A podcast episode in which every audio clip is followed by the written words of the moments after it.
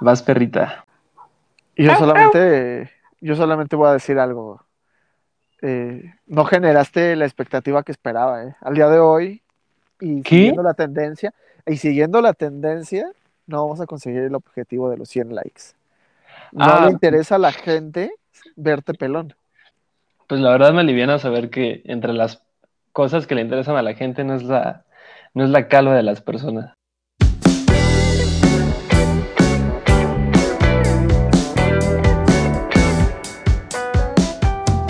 Bienvenidos, damas y caballeros, a este, el octavo episodio de Agüita de Ponca, de, de, de, de- Podcast.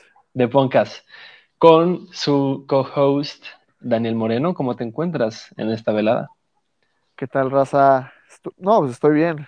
Un poco decepcionado por la, la pobre respuesta de nuestros eh, radioescuchas, pero bueno, no necesitamos a los desertores, a los tibios que no le dan like. Nos quedamos con la gente que está 100% comprometida con ese proyecto. Sí, y tampoco necesitamos a, a un mar de gente. Necesitamos simplemente a los seguidores fieles. Eso es lo más importante. Yo soy Leonardo Vázquez y esperamos que nos acompañen por los siguientes minutos para hablar de un montón de cosas en este, en este mundo tan loco. ¿Con qué quieres Sí. empezar, hermano? Eh, fíjate que esta semana eh, te platiqué, ¿no? El, el viernes empecé con un dolor de oreja, pero bien cabrón. Y yo temía porque pues me empezara a doler. Porque al- el sábado me empezó a doler este, la cabeza. Entonces yo temía porque no fuera solo la oreja, sino fuera algo más profundo como pueda ser el oído. Pero afortunadamente, oído. Afortunadamente, pues con una pastilla para el dolor se alivió todo. El domingo aún me duele este, la, la oreja, pero ya solamente es como un dolor físico. Pero, pero es que aquí hay como ciertos tabús acerca de cómo limpiar las orejas. Eh, yo lo hago con el cotonete, pero creo que no es lo más yo- correcto. yo no soy fan, no. Yo me opongo al cotonete. Oh, A mí de niño me dijeron que, que eso no está bien, güey, que eso empuja la cera a tu, a tu oído. Pues yo nada más uso un pedacito de papel. Es que hay, eh, hay gente bien rara, ¿eh? Hay gente que, bueno, yo he escuchado que se echan aceite, creo. Ah, fíjate que eso no me lo sabía. Yo solo conozco Sí. a mi que tomó aceite una vez cuando estaba muy borracho. Wow, ese es otro nivel. La neta, no sé si algún día pueda soportar el aceite. He, he- he comido cucharadas de aceite, pero no, no del ese que es para cocinar. Es Sí, no, y fue un shot, fue un shot entero. No sé, no sé qué es peor, tomar gasolina o tomar aceite. No, pero aparte, aparte fue aceite para coche, ¿no? No, ¿qué- ¿quién te dijo eso? ¿Cómo es la raza de mala estoy- onda? ¿Cómo es la estoy- raza de es- estoy creando contenido polémico. Pues sí, ese vato se echó su shot de, de aceite para motor. Sí, Ah. la neta no es tan punk, ¿eh? Los punks sí se echan su aceite para coche. Si nos estás escuchando, te reto a que, a que te tomes un shot de aceite para carro. Pues mira, si llega a los 100 likes, te aseguro que sí lo va a hacer. O sea, nunca. Pero, ajá, hay gente muy rara. No sé si sabes que hay un truco para las orejas que es con una vela. Limpiarte las orejas con una vela. Con la cera. ¿O Ajá. cómo? No, pues no sé cómo funciona, ni que fuera ingeniero, pero lo que consiste es que meten una vela, una vela cualquiera, no sé si es una vela cualquiera. Güey, no vayas a poner una vela de cumpleaños, de esas que no se apagan, ¿no? Ah, la envuelves en papel, te la pones en la oreja y la prendes, güey, prendes la vela. Y según esto, esperas a que toda la vela se consuma. O sea, sí tienes que estar acostado un buen rato Ajá. Te, te esperas a que se consume esa cosa, quitas el papel y cuando abres el papel, ahí está toda la cera de tu oído Wow. y te la sacan. Esa, Y según esto oyes mejor, o sea, oyes como no oías desde niño. nah, creo que yo tengo un buen oído, ¿eh? No me quejo por, por mi nivel auditivo. Deberías hacer test, hay, hay muchos test que te dicen qué edad tiene tu oído. ¿No los has hecho? Una vez hice uno, pero la neta no le puse mucha atención. Estaría bien hacerlo. Que creo que mi, creo que no, sí, no- yo tengo como 40. 40 años en tus oídos. Sí, no me enorgullezco. En serio, No. o sea, esto es neta. Pésimo. Sí, sí, No. sí, es neta, tengo 40 años en mis oídos. No, entonces seguramente yo tengo unos 30 mínimo. Soy un Sí, activista. quizás estás siendo muy generoso, no lo sé. soy un activista en pro de los oídos sanos. Pero mira, para compensarlo, tengo vista no 20-20, 25-20. Que yo no sabía que eso existía. Ver, explícame eso, güey.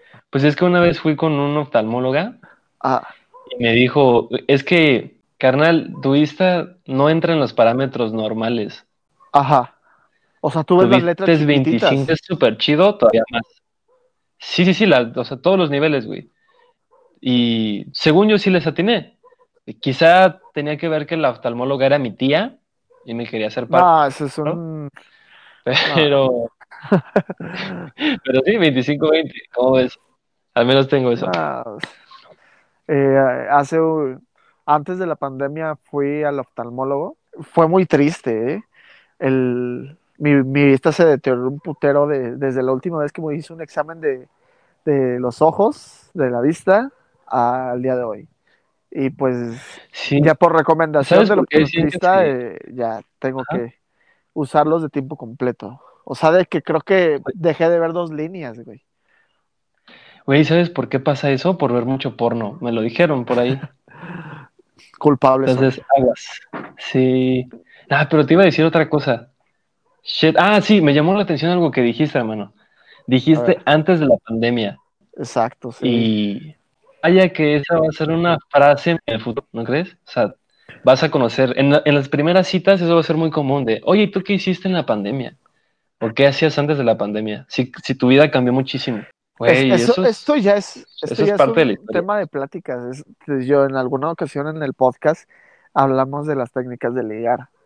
La técnica actual para ligar mía es de cómo te va en la cuarentena, en la pandemia. es Sí, malísima, es malísima. A veces es efectiva. No, no ha funcionado. Creo que debo cambiar. ¿No? Debo de desistir de esta técnica. Que es- Puedes preguntar, ¿qué harás después de la pandemia? Pero sí hay que ser optimistas, güey, porque... eh, mira, ¿sabes por qué hay que ser optimistas? Había un tipo muy famoso llamado ah, James Baldwin, James Baldwin. Y ese güey decía que soy optimista porque desafortunadamente estoy vivo. Y pues si estoy vivo, güey, ¿para qué voy a ser pesimista? No me puedo matar, porque no tengo el atrevimiento de hacerlo, güey. Entonces no me queda otra que pues ser optimista. Y quizás eso somos todos nosotros en estos días, güey. Nadie se va a matar, hasta donde sé. Y Que pues la neta, la neta este año está pintando bien oscuro, güey. Sí, ¿qué onda con lo que pasó este fin de semana? Junio, junio, sorpréndeme. A ver, ¿viste todo lo que, lo que está pasando en el mundo? ¿Tú tienes Twitter? Sí, eh, soy, visualizo mucho los tweets y las noticias ahí. Ah, no, ok. No tengo mucha actividad, pero me gusta estar leyendo Twitter. Que ayer me desvelé con una amiga, saludos a la Bris, leyendo a ver si quemaban la Casa Blanca, actualizándolo. A ver, da, da, da un resumen de todo lo que has estado viendo. Ok. Bueno, en realidad no le había tomado tanta importancia hasta ayer y me sorprendió. Eh, bueno, hace una semana, eh, policías en Minneapolis, Estados Unidos, y fue un asesinato, ¿se le puede decir asesinato o, cómo se puede decir? Sí, hay que, es que es lo que es, es un asesinato. Hay, hay pruebas de que fue un asesinato de unos policías hacia una persona eh, de morenita, así como mi amigo Leo. Solo que esta persona era negra. Bueno, sí, sí, sí. Leo es un 8, esta persona era 10. ¿O tú cómo, cuán- cuánto te pondrías? Sí, 7, 5, 8. Es un buen número. Bueno, esta persona era 10, se llama, se llamaba George, George Floyd. No, ¿cómo, cómo habíamos dicho? Sí, George Floyd, como Floyd Como Mayweather. Floyd Mayweather. Eh, murió esta persona a causa de, de una obstrucción a su vía aérea y pues a raíz de eso se empezaron a hacer movimientos en todo Estados Unidos. Me parece que son 40 ciudades, si estoy mal me corriges. Y pues Creo eso ya sí, trascendió. Eso ya 40. trascendió fronteras, o sea, de que ya en Europa hay varias ciudades. Dieron una prueba de cómo olvidar rápido al coronavirus. Pero la, ¿Cómo? mira, usan, cua- usan máscaras al menos. No tiene Susana a distancia, güey. Lo siento. No, no Eh, sé qué decir, pero por ejemplo en Europa, en Europa están eh, manifestándose por George Floyd o lo hacen por otras cosas. no, es por George, ¿no? Bueno, No en general, creo. en general, en, en general fue por George fue el detonante, fue la gota que derramó el vaso. Ajá. Pero es- el racismo ya es este, es, se supone que ya lo han querido erradicar, que se supone que ya no hay tanto racismo, pero en realidad yo creo que no. O sea, no solamente racismo contra los afrodescendientes, sino también contra los latinos, incluso yo creo que también contra cierta población eh, asiática eh, puede haber racismo. En realidad la, Sí, con un montón. la- la- Con cualquiera que aparentemente es una minoría. Que en realidad, si juntas a todas las minorías en Estados Unidos, son más que los güeritos, güey. sí, Son muchos más. entonces todo esto ha generado división, ha generado muchas opiniones encontradas. Eh, ayer pasó un acto histórico. En más de 100 años no se apagaban las luces de la Casa Blanca. Fue algo sorprendente. ¿eh? Impresionante. Y había muchas teorías. Me gustó las teorías que generaron alrededor de, de este hecho. Muchos decían que las luces de la Casa Blanca no se apagan solamente si un presidente de Estados Unidos muere. Entonces decían. Trump a lo mejor se, se suicidó, o, puede, o otra teoría era de que había francotiradores, eh, por si alguien se quería pasar. Entonces, Ah, Estuvo ok, bueno. pero eso fue el domingo. él fue el domingo, ¿sí? Güey, ¿sabes qué también pasó el domingo? Fue el final de temporada de Ricky Morty. A ver, Ricky Morty es una gran eh, serie. Creo que es mi favorita animada actualmente. No he visto la temporada 4 porque, como ustedes sabrán, dividieron, hicieron esa pendejada de dividir la temporada en dos secciones. Güey, pues todos lo hacen. Es una pendejada. Menos Netflix. Deberían de soltar todos los capítulos y ya, de que. Que esa, esa, esa Sí. ido de menos a más. Eh, la temporada 1, la verdad, creo que es la más flojita y fue mejorando. La temporada Así 3 es. era mi top. Sí, así pasa con un buen de cosas. Y así pasa con el 2020. Parece que va de menos a, a más. Cada vez se pone más surrealista esta A ver, onda. Leonardo, Neta, no eh, me imagino qué va a pasar en octubre, noviembre. ¿puedes explicarnos qué fue lo que pasó con Anonymous? Pues, eh, mira, lo que yo entiendo, tampoco estoy muy conectado a eso por, por cosas que voy a explicar después. Pero, pues vi que salió su, su video. Que yo ahí, ahí me pregunto, o sea, ¿de dónde salió, salió primero, sabes? O sea, porque todos los lugares en donde puedes ver el video son páginas que lo suben de otras páginas, ¿no? Entonces mi pregunta es, ¿cuál es la primera fuente que subió esa madre? Ahora, el güey pues hacía referencia a lo de George Floyd, a eh, la ruptura del sistema, que conforme he visto pues otras cosas de Anonymous y lo que recuerdo, pues ese mismo discurso, ¿no? El de que el, en realidad el, el gobierno debe de temerle al pueblo en vez de lo que es al revés, güey.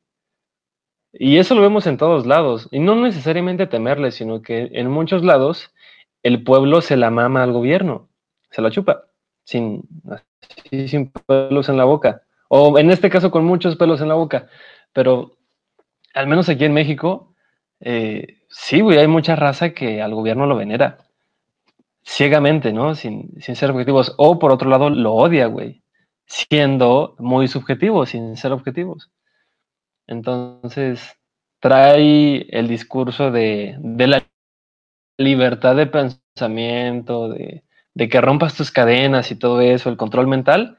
Pero si, bueno, al menos yo sí lo pienso, el hecho de decir eso también en cierta manera es un control mental, güey. Cuando a ti te ponen una figura tan llamativa como es un tipo enmascarado, siendo la cara de una rebeldía, güey, por eso todos lo siguen, por eso todos se emocionan y por eso hay tantos memes. ¿Qué opinas de eso, güey? ¿Es acaso otro control mental? Pues ciertamente es, son comentarios conductivistas, güey. O sea, te están generando esa chispa, güey, de que ve a protestar. Que creo que uh -huh. es una, es una, es un es un muy buen motivo para salir a protestar, güey. Creo que no debes de eh, permitir que haya violencia hacia, hacia ningún tipo de, de, de ser viviente, güey. Creo que todos merecemos un respeto. Eh, no sé hasta qué punto puedas llevar una protesta. Eh, hace tiempo criticábamos a las feministas por todos los disturbios que hacían aquí, pero nos damos cuenta de que el mundo está de la verga, o sea, el mundo eh, está colapsando el sistema, pero nos estamos llevando muchas sorpresas dentro de ese, de esa, de ese colapso, eh, que aún no sé si vamos a poder eh, sobrellevar, ¿sabes? Es que parece que, que la gente es mucho más volátil ahora, ¿no? Porque, mira, la, la parte de la protesta eh, antirracista, pues la apoyo totalmente, ¿no? Es sentido común pelear por los derechos humanos. Pero imagínate que ahora tienes una figura que se vuelve la cara de la rebeldía, ¿no? Pero ahora, esta figura, como cualquier otra figura de autoridad, puede ser corrompible, güey. Y a pesar de que empiezas con protestas, este, así a favor de cosas como los derechos humanos, las puedes ir deformando con el tiempo. Entonces, yo creo que lo importante es seguir protestas objetivamente. Y eso pega con lo que tú dijiste, hermano, porque, por ejemplo, aquí en México tenemos un montón de biólogos que, güey, se juegan su vida literalmente para salvar a las especies y los terminan matando. Güey, esa madre es super punk y se tiene que respetar un montón y se tiene que ahorrar, que, que honrar, perdón, pero no se le da ese peso, güey. Pero cuando nos presentan una figura así muy, muy cañona mundial, eh, que sí somos parte del mundo, güey, pero ¿qué deberíamos de atender primero? ¿Eso o a los mexicanos que están siendo matados por nuestros recursos naturales? Es un ejemplo, güey, así como las feministas y muchas otras cosas. Sí, en realidad, en realidad pues la forma en la que nos gobiernan no es eficiente, no, no, no da una, no te brinda de garantías, güey. Entonces, pues eso eventualmente tiene que cambiar, tiene que ser algo más equitativo. Eh, y, y, justamente tenía un tema hace tiempo que había quedado rezagado porque pues teníamos otras cosas más interesantes que, que platicar, pero eh, hace tiempo vi un video y no quiero sonar mamador, no voy a decir autores, no voy a decir nada, lo voy a decir así al chile como son las cosas.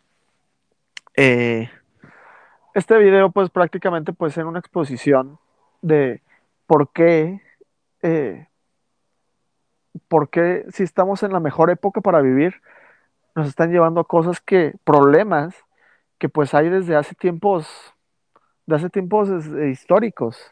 Eh, se, se, supone que ya estamos incluso viendo la posibilidad de tener una conectividad mucho mejor cerebral, teléfono, güey. Eh, que es Como un el tema... neuro. Ajá, exacto. O sea, es- eso es, wow, me, me vuela la cabeza de pensarlo. No sé eh, qué vaya a pasar. No sé si sea bueno. y en- en- Entiendo que va a haber cosas buenas, pero también va a haber cosas malas que aún ni siquiera logro entender. Pero básicamente el video explicaba tres cosas sencillas. Eh, se supone que nosotros somos animales racionales, pero ¿qué es lo que nos hace ser seres humanos? Básicamente son tres puntos, que es que somos seres equitativos, somos seres eh, eh, con una buena comunicación, somos este, seres inteligentes y aparte somos seres, este, son, somos seres empáticos Ok. y, y pues estamos perdiendo la comunicación por medio del celular. ¿Por qué? Porque pues en realidad no está habiendo una comunicación asertiva. En realidad este, estamos perdiendo, si bien estamos ganando por medio del celular, por medio de las redes sociales, el uso de redes sociales, estamos perdiendo en las relaciones eh, reales, fi- eh, en las relaciones físicas. No, ya no nos, ya no nos tenemos este, tanta comunicación entre nosotros física. Entonces eso también está creando otro cierto tipo de trastornos en nosotros, que pues creo que no, no, no han este, querido estudiar por- porque ahora han encontrado un negocio, eh, una forma de lucrar con nosotros, las empresas, como ya puede ser Netflix, WhatsApp, Facebook. Otro punto que hablaba era de la inteligencia. Realmente la inteligencia eh, se puede, se puede caracterizar por dos cosas. O tú puedes ser perseverante, que son todos estos batillos que hacen sus tareas y le echan ganas, y de esta forma desarrollan cierto tipo de inteligencia. Y la otra, pues, es una inteligencia que tú ya tienes, ¿no? Que es una habilidad que tú ya tienes como por, por don. Pero Como si fuera innata. como si, ajá, exacto, pero ¿no? para poder Que, desarrollar... por ejemplo, está en tus genes, güey. Lo que te dice que tú seas más inteligente que un simio, por ejemplo, Exacto, sí. supongo. pero para desarrollar esto tienes que eh, tener cierto tiempo de concentración. Entonces, ¿cómo logras la concentración? Pues en la práctica de resolver problemas que cada vez sean más complejos. Así te puedes concentrar y puedes llegar a cosas cada vez mayores. ¿Y cómo nos vamos a concentrar si cada cinco minutos estamos revisando el celular? Y pues creo que es un problema ya muy millennial, este, esta onda, ¿no? De Centennial, porque los millennials ya pasaron. los, Creo que tú eres millennial. Creo que soy, mil- soy esa transición, ¿no? Entre millennial y centennial. Bueno, y, y bueno, el tercer punto, y que es donde quería profundizar para, pues, poder eh, dialogar más acerca de lo que está aconteciendo y hacia dónde quiero llevar esta plática, es la empatía, de que estamos perdiendo la empatía. Se supone que todo es más fácil eh, criticar, es más fácil crear división por medio de una pantalla. Es como si una persona tuviera algo en contra de algún, de alguien más, de algún movimiento, de algo, y pues se desahoga todo ese tipo de pensamientos por medio de una pantalla. Realmente no lo puedes hacer en persona, porque sabes que está destinado al fracaso eso. Y es lo que nos está Mira, creando. entiendo. Mm, no sé. Eh, o sea, por una parte lo entiendo, pero creo que al mismo tiempo tiene la posibilidad de unir a muchísima gente. Es y lo ha es, hecho. es una, O sea, es, es una espada de doble filo. Tú te pensarías que. Sí, ¿En qué año fue lo de lo de Martin Luther King?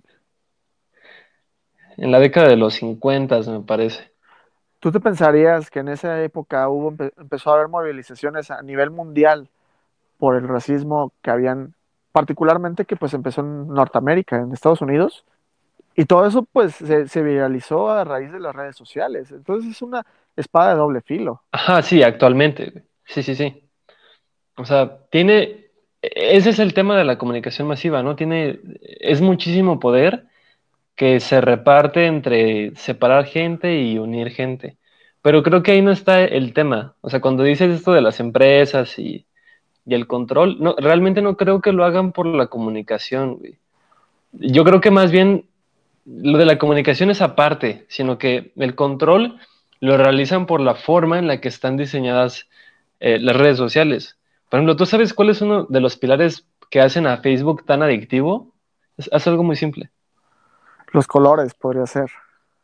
Una es esa, pero en realidad la que es más potente es que tú bajas y siempre hay más cosas, güey.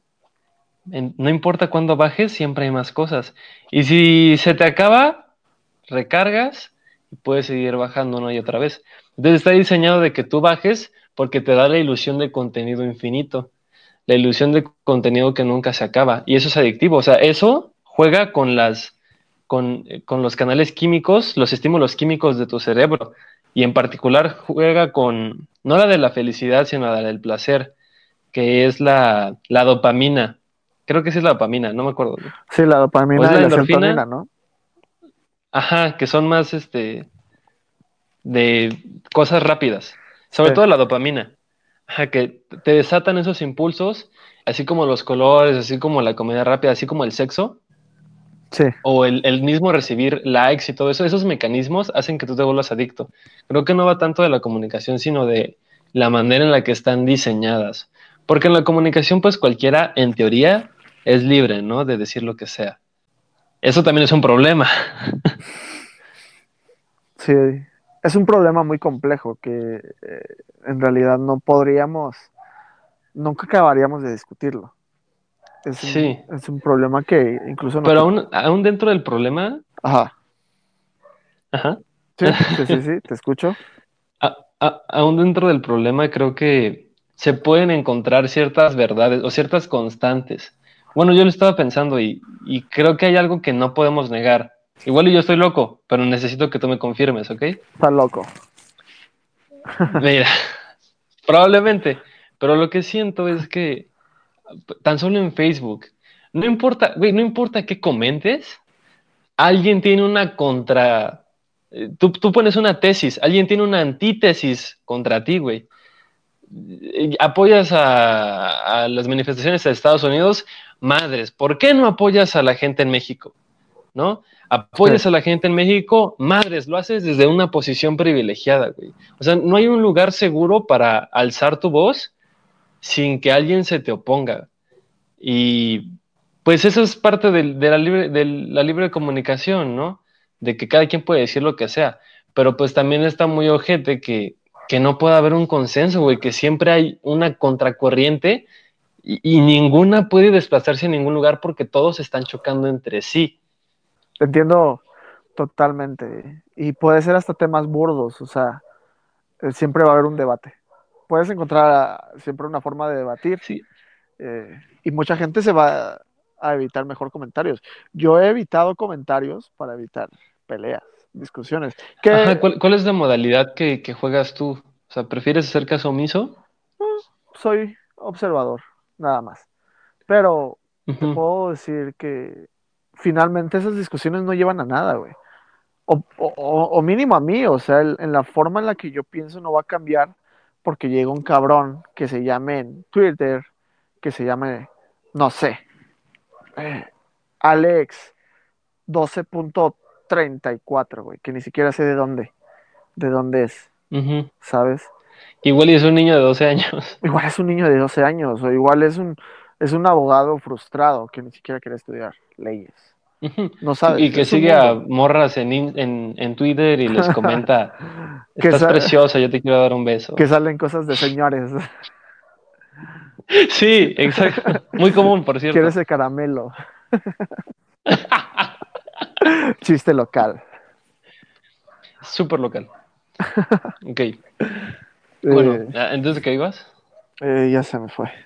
Sí, o sea, es que no puedes, no puedes crear un criterio con base en, en un comentario de una persona random que ni siquiera conoces. Que no dudo que haya gente que, que, sí lo haga dudar de sus, de sus puntos, de sus principios. Tienes, y se vale, ¿no? O sea, en teoría se vale que tú comentes todo lo que tú quieras. Eso es el libre discurso. Y tenemos derecho.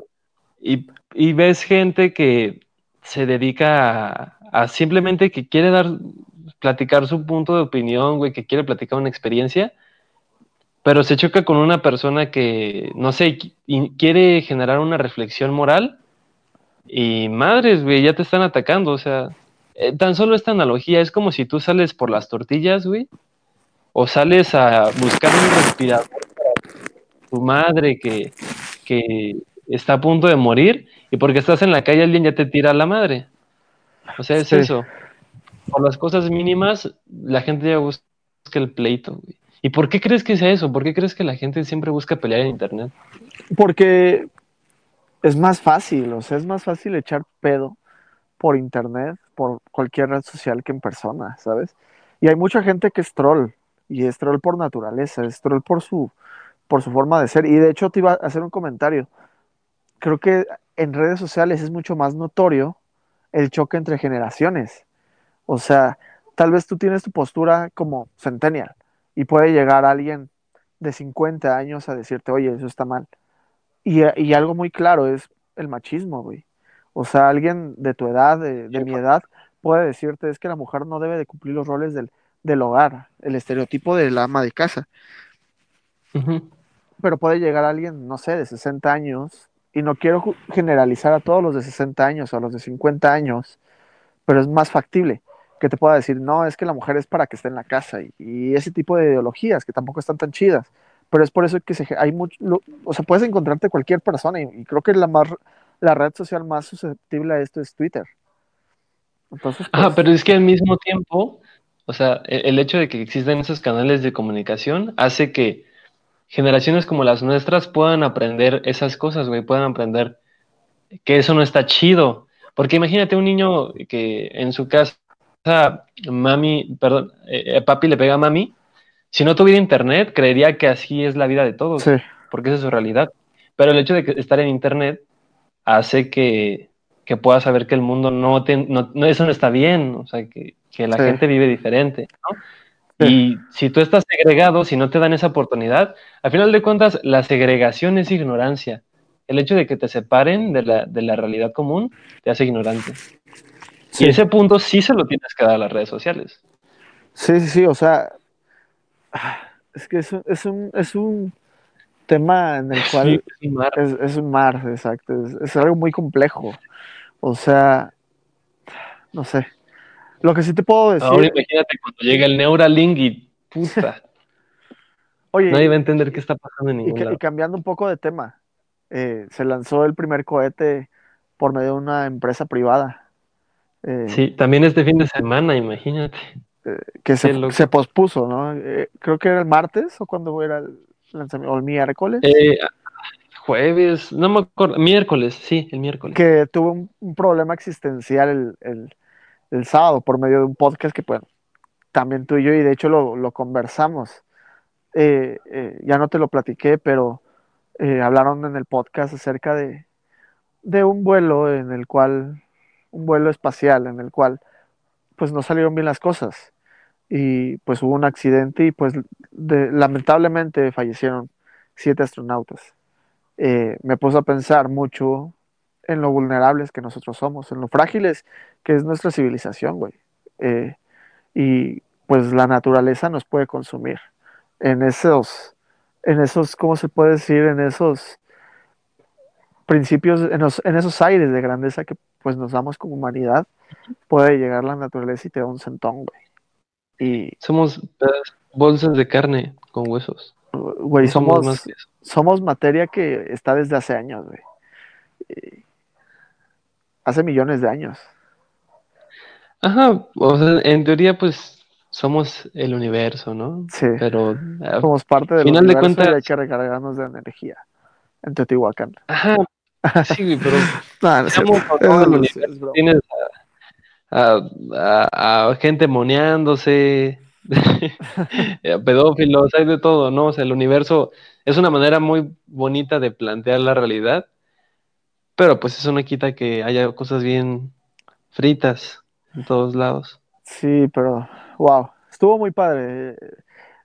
Me, me gustó una fotografía que vi de, del Apolo 11, que fue el que llegó a la Luna. Bueno, a mí, a mí me gustan mucho las cosas relacionadas al espacio. Eh, Oye, ¿tú crees en el alunizaje, Daniel ¿En el- Moreno? ¿En el qué? En el alunizaje, ¿Qué es la eso? llegada a la luna en Ah, el ok, ok. 69. Claro, totalmente. Creo que sí. Ya llegamos a la Luna. Sí, totalmente. Sí, y, y creo que fue un gran logro, ¿eh? Aunque eh, ahora se vienen cosas más perras, o sea, de que eh, eh, ya quieren llegar a Marte y colonizarlo, no solo Ajá. quieren llegar, quieren colonizarlo. ¿Crees que nos toque verlo? ¿Te gustaría? Sí, sí, sí nos va a tocar. Pero ¿Te gustaría vivir en Marte, tener una residencia en Marte? honestamente no. No, la, la neta no. Porque pues va a estar bien primitivo todo, güey. Voy a vivir mejor en mi departamento de foráneo que en Marte. Sí. De que voy a hacer historia, pues claro que haría historia, ¿no? Pero Nah, quizá puedo hacer historia haciendo otras cosas. sí, no. No, no está tan padre. La neta, yo no me arriesgaría a dejar a mi planeta amado. Nunca lo cambiaría. Oye, pero es muy loco, ¿no crees que? Mira, yo soy totalmente fan de la exploración espacial, creo que es necesaria y, trae muchos beneficios al- a la Tierra, pero es muy interesante ver que existen estas realidades y en ese mismo fin de semana hubo protestas tan, tan intensas, ¿no? En el mismo país, quizás hasta en la misma ciudad, quemando edificios y así. O sea, que no digo que eso sea primitivo, sino que se protesta por problemas que sí son primitivos, güey. Sí. O sea, pro- pro- problemas que por sentido común se deberían de resolver, pero siguen muy arraigados en la mente de las personas. Es que no, no entiendo. Trato de entender dónde, dónde comenzó el racismo hacia la persona por su color, güey. O por sus rasgos físicos. No entiendo. Pues yo creo que en el, en el miedo a, la- a- a las personas diferentes, ¿no? O sea- el, el miedo a, a quien no es como tú. ¿Qui- ¿Quién le dijo a las personas blancas de hace cientos de años que eran superiores, güey, solo por ser blancos? Yo creo que por el avance tecnológico, ¿no? De la misma forma que los españoles vinieron y, y nos dieron en la madre por el avance tecnológico y otras circunstancias, pero se inculcó esa idea de, de que el indígena es inferior porque perdió, ¿no? Sí. Entonces, cuando y eso me lo decía mucho un profesor de historia, que al mexicano, eh, el mexicano, se- y lo di- mencionan en el laberinto de la soledad, el mexicano se siente perdedor, se siente perdedor, güey, porque sabe que sus raíces son indígenas, aunque la mayoría de mexicanos tenemos raíces este, mixtas, ¿no? De muchas razas, pero nos, nos hace ruido en la cabeza el sentido de perdedores. de No llegamos al, la historia. no, no podemos llegar al quinto partido, güey, en los mundiales. Ima- Imagínate desde eso. Eso me Pero ahorita dijiste algo, que me llamó mucho la atención de, de dónde sale el racismo. Y para prepararme un poco de este tema me acordé que vi una película una vez. No sé si ves que luego en Cinépolis hacen como sem- semana de arte, Sí, ¿no? Y tienen su sala de arte y todo eso. Pues una vez fui con mi abuela y pasaron una película que se llama No soy tu negro. Película documental. No sé si la has escuchado. no, no lo he escuchado. Bueno, ahí tratan un personaje que hasta eso creo que sí hizo más que... Estaba más cañón que Martin Luther King y que muchos negros importantes y no es tan mencionado. Que es alguien que mencioné al inicio del podcast que se llama James Baldwin. Y ese vato dice algo bien cañón, algo que sí me cambió la manera de ver el racismo. Y el güey dice, "Eh, si me preguntas eh, qué soy, yo no te voy a decir que soy un negro, ¿no? Bueno, no usa la palabra con N, que no le voy a decir. Pero dice, a mí pregúntame qué soy, yo no soy un negro, yo soy un hombre. Y si estuviéramos entre puros eh, negros, así nos llamaríamos, nos llamaríamos como hombres. Y toda nuestra vida nosotros pensábamos que éramos eso. Toda nuestra especie, o nuestra raza en este caso, pensó que éramos eso, personas, personas, güey, simplemente personas. Pero es hasta que llegó el hombre, un hombre diferente que nos dijo, ustedes no son personas, ustedes son negros. O sea, el término nigger, negro, es originado por los blancos, güey. Porque los negros hasta ese punto nunca se sintieron diferentes, nunca se sintieron menos o más. Se sintieron como lo que son a fin de cuentas, son personas. Y, y esa parte de hacer divisiones no solo hacen sentir más a las personas, sino que nos hacen débiles como especie, güey. O sea, si no existieran esos problemas, probablemente ya estaríamos en Marte. Creo, no sé. Sí, totalmente. Sí, sí, sí, sí. Entiendo tu punto. Ahí sí deberías de verlo, está muy bueno. ¿Está, está en, en alguna plataforma o...? Probablemente que los que ven este podcast lo puedan encontrar pirata. En YouTube, muchas partes de sus discursos. Es que el güey a eso se dedicaba a hacer discursos. Y de hecho, Martin- hay otro personaje muy sonado. King menos comercial. Era como más mainstream, si lo quieres ver así. Pues sí, güey, era la parte mainstream. Y, ajá, y en este caso James Baldwin es el under. Es el, es el líder intelectual underground. Y también está muy cañón. ¿El de qué época es? Es de los mismos años, güey. De los mismos años. Pero eso está, está chido porque igual y sí, o sea, sí eran contemporáneos, pero otra cosa que también está chida es que al mismo tiempo que, que cuando este güey salía en la tele a dar discursos, había negros que seguían siendo casi tratados como esclavos. Entonces el tipo se hizo, se abrió camino muy fácil, como Benito Juárez, por ejemplo, Sí. ¿no? Y, Y ese güey hasta eh, decía que Malcolm X, que también es muy sonado, él decía que Malcolm X era un racista. Porque eso también es cierto, güey, entre los mismos negros son racistas. Tan cierto como que casi todos los mexicanos somos racistas entre nosotros. Bueno, eh, pero es, un es, es algo diferente, ¿no? Es como un racismo diferente, que no deja de ser ¿Por qué? racismo. Pues es que aquí somos muy clasistas, yo siento, en México. Pero el clasismo, a ver, ¿dirías que el clasismo es diferente al racismo? Es un diferente tipo de racismo. Pero es racismo a fin de cuentas. Sí, sí, es racismo, totalmente. O sea, la parte del clasismo por la parte del dinero, ¿no? Ah, pues sí, De las eh, clases sociales. más que nada es eso. Que también aquí en. México hubo una, una marcha, tal vez no de las mismas dimensiones, que también fue muy criticada. Ah, es cierto. ¿Cómo viste esa onda? La neta, no, no, no profundicé, güey. ¿Tú sabes algo? Pues solo sé que Solo sé que iban en carro. desde el hecho en el que... Ajá, es que desde el hecho de, de- les doy la sana distancia, eso sí, qué bueno, pero el, el hecho de que todos estén en carro, esa, el hecho de tener un propio carro no es, es un- una realidad que quizá aplique para la mayoría de los citadinos, ¿no? O sea, la media del, del de Feño creo que no tiene carro, ¿o sí? No, no tienen carro. A lo que voy es que eso indica una, eh, diferentes estratos sociales. Sí. Ese es el punto. Que Si tienen razón o no, al chile no lo sé. ¿Quién tú, tiene tú razón en formarías esto? parte de una marcha en auto, si tuvieras auto. Pues depende para qué. Si es una marcha contra el calentamiento global, creo que sería la cosa más estúpida que podría ser. Es lo que vi. de que estaban promoviendo las energías renovables desde su auto que consumía combustibles fósiles. Sí, en que no lo dudo, ¿eh? México mágico. Sí, pues ya sabes que incluso dentro de los que hacen las leyes, los que se proclaman ambientalistas son los más pues, puñetas. Oh, ya sé. El, par- el Partido Verde, güey. Sí, tan solo eso. Y no, Morena no nos pagó para tirarle mierda al Partido Verde. Aquí le tiramos a todo lo que se mueve, ¿no, Moreno? Exacto. Hoyo aunque sea de pollo. Eso. En tiempos de guerra cualquier hoy es trinchera. Así que si quieren ganar nuestro patrocinio, búsquenos. Ahorita de ¿Te Compas sabes más de Podcast. eso? Mande. Como el de si cumple la docena me juego la condena. Sin pelito no hay delito. Leo, creo que me ganas en barrio. ¡Oh! ¡Uh!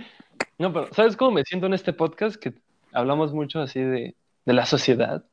No sé si, ¿viste Malcolm? ¿Eres fan de Malcolm? Eh, ya, ya. Bueno, sí, sí me gusta Malcolm. No soy fan, pero lo veo. Ah, ok.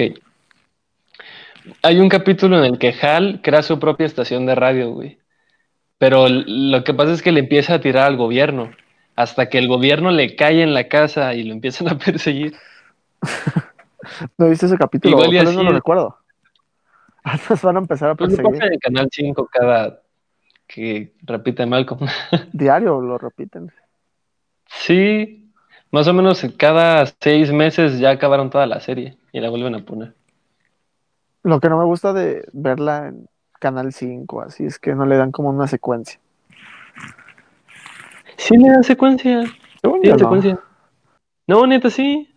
Te lo juro, te lo juro. Que ya, ya platicamos aquí eh, una de mis deficiencias de no poder seguir una tempor una serie, eh, darle un seguimiento. güey. No, no, no puedo. No lo logro. Y con Ricky Morty es diferente. Con Ricky Morty es diferente, pero porque son 10 capítulos por temporada, güey. Y son muy cortos. Eso es lo bueno. O sea que no aguantarías One Piece. Es un reto, güey. Y yo te, pl- te Sí, lo prometí, raza- te lo prometí que lo iba a lograr. Y tú me dijiste, güey, es Oh. que hay mucho relleno, no vas a poder. Hasta eso no hay tanto relleno, ¿eh? Ya lo conté. Entonces, te lo prometí, no dije cuándo. Puede ser que en 20 años me decida a comenzar a ver One Piece. Tal vez no lo. Si, si empiezo en 20 años, probablemente no viva para acabarla. Pero, pues lo intentaré, güey. La intención es lo que cuenta. Sí, eso es lo más importante. Que miren, raza, Que para los que quieran One Piece se trata de piratas que no, no pueden nadar. Básicamente es eso. Y ya tienen 900 y tantos capítulos. y van para 1200. Sí, más o menos. De hecho, del manga, del manga ya están en el 980, güero. Imagínate esa cosa. en esta cuarentena trato de, lo, de acabar una de las series que más me gustan, largas, que es como Rosa a tu madre. Es, es Oh. muy larga, güey. Rosa de Guadalupe es muy Sí. larga, ¿no? ¿Sabes cuál es más larga que la Rosa de Guadalupe? No me digas, la mujer casos de la vida real. No. Es una que tiene creo que 2000 capítulos. No. Te lo juro. ¿Es de Televisa o de TV Azteca? Creo que es de Televisa, pero Ay, ya ni sé, pero te vas a cagar cuando la sepas. No, no me digas. Dame tres opciones. No, es que si te la digo ya la vas a saber. Pero tienes tres oportunidades. Jueguen con nosotros. Ah, adivinando cuál es el programa más largo de la historia. Tiempo De verdad-. Chabelo. No. Sí, ¡pum! Y solo porque no estoy contando a las series como hoy, que hacen un capítulo diario. Es- Esas sí no cuentan. Güey, es, Que la gente es- los ve. es- es muy aburrido hoy, o sea, yo no lo veo. Nunca he visto un capítulo de hoy. Pero solo de ver los comerciales que pueda ver, güey. Me imagino qué hacen, güey. ¿Qué hacen? A las nueve, son 10, 11, 12, tres horas, güey, diario. Y luego hay capítulos especiales de sábado y domingo. No mames, neta. Creo que sí. No sé. Wow. Si alguien es fan de hoy y quiere su derecho a réplica, mándenos un mensaje. Porque neta no le veo un puto. Eh, Uy, hoy es parte de la vida de mínimo 30 millones de mexicanos. no, es, es, es una cantidad importante de mexicanos. Uy, pero imagina todas las personas que trabajan en oficinas, en fondas, en lo que sea, güey. Todo el tiempo tienen una telecilla y ahí ponen hoy. O algo parecido. La neta es lo más pinche que puede ser ver hoy. Mira, yo solo lo, lo vería porque estoy enamorado de una conductora y tuve la fortuna de verla en, la, en, en persona. La conocí. Es la primer famosa que conozco en la Ciudad de México. A ver, su nombre es. Empieza con N. Sí, Es medio pelirrojilla. eh, sí. Es Sí, blanca, ¿sabes es porque es? es blanca. Pues no porque es blanca, sino porque es tierna. Es Y tiene, tierna. bueno, sí, es tierna. A, a mí me gustan mucho las conductoras de deportes, güey. ¿Ah, sí? ¿Como cuáles? Antes me gusta, antes estaba morro, güey. Bueno, iba en la prepa. Eh, con un compa veíamos Fox Sports, güey, porque salía Tania Rincón en sus tiempos mozos. Bueno, cuando empezaba, que no era tan famosa. Y nos gustaba, güey. Tania Ah, Rincón. Ni idea. ¿No conoces a Tania Rincón? Probablemente sí, pero ¿es una rubia? No, es medio morenilla. No, entonces no sé. O bueno, es que como cara- caramelizada lo podría ver. es que no sé cómo decirle, güey. Ay, Pero, mira, con esto, eh, hablando de estas cosas tan, tan burdas, creo que ya despistamos a, a la gente del gobierno si les interesaba que habláramos, que le tiráramos más, más hate al gobierno, pues ya. que imagínate que lleguen los servicios de seguridad secreta, güey, de, de México, güey. ¿Quieres que tengamos presupuesto para eso? Sí, güey, pero ha de ser algo muy pinche. Muy bien. Oye, ¿tú alguna vez has encontrado algún famoso en la Ciudad de México? Famosos. Una vez, de niño, mi mamá y yo nos encontramos a Alfredo Adame, güey. Alfredo Dame. Ah, el de Cállate, perra. No sé, güey. Lo conozco más Sí, por la, por la pelea de. Con Carlos, Carlos, ¿cómo se llama el cazafantasmas? Trejo. Carlos Torres. Trejo. Trejo, güey. Sí. Sí, es el mismo. Pero él también en vivo le dijo, cállate, perra, a Andrea Legarreta. ¿En serio? Sí, es súper famoso. No Sí, por eso sí fue so famoso en primer lugar. Ay, ¿No he visto a alguien más famoso? Estoy pensando. ¿A quién? ¿Quién será famoso? No sé. bueno, eh, he visto famosos en conciertos. Una vez vi a Paul McCartney. Eh, ¿Eso cuenta? Bueno, pues, yo vi a Ringo Starr. ¿Ah, subiste a Ringo Starr? ¿En serio? Pues sí, vi, sí, te lo juro. ¿En dónde lo viste? Ahí saliendo de Tacuba. Nah, Ringo Starr no estaría en Tacuba. Iba por las mujeres de Tacuba. Y de seguro iba por su, a reparar su material de laboratorio. Simón, güey. De hecho, él era el que lo reparaba, ¿cómo ves? Ah, Lo reparaba junto con mi tío, que también trabajaba ahí. Real. nah, no te creo. Eso me suena raro. Pues va. Vamos a cerrar este canal de comunicación. Pues ya. Esperemos que hayan pasado un bello rato, que se hayan enojado junto con nosotros. Ah, me empoté. Y Sí, ya. Enojado me voy de este podcast. ¿Algo que quieras agregar, Daniel Moreno? Eh, nada, cuídense. Estamos en contacto. Tienes música para Ah, sí, vamos a poner algo de Frank Turner para que se, les llegue la esperanza si están aguitados. A mí me, a mí me emociona escuchar a Frank Turner. Creo que es mi artista favorito, güey. Ya es Plaza Panda. Oh, enhorabuena. Pues vámonos con un poco de Frank Turner. Chao. Se cuidan, raza. Chao.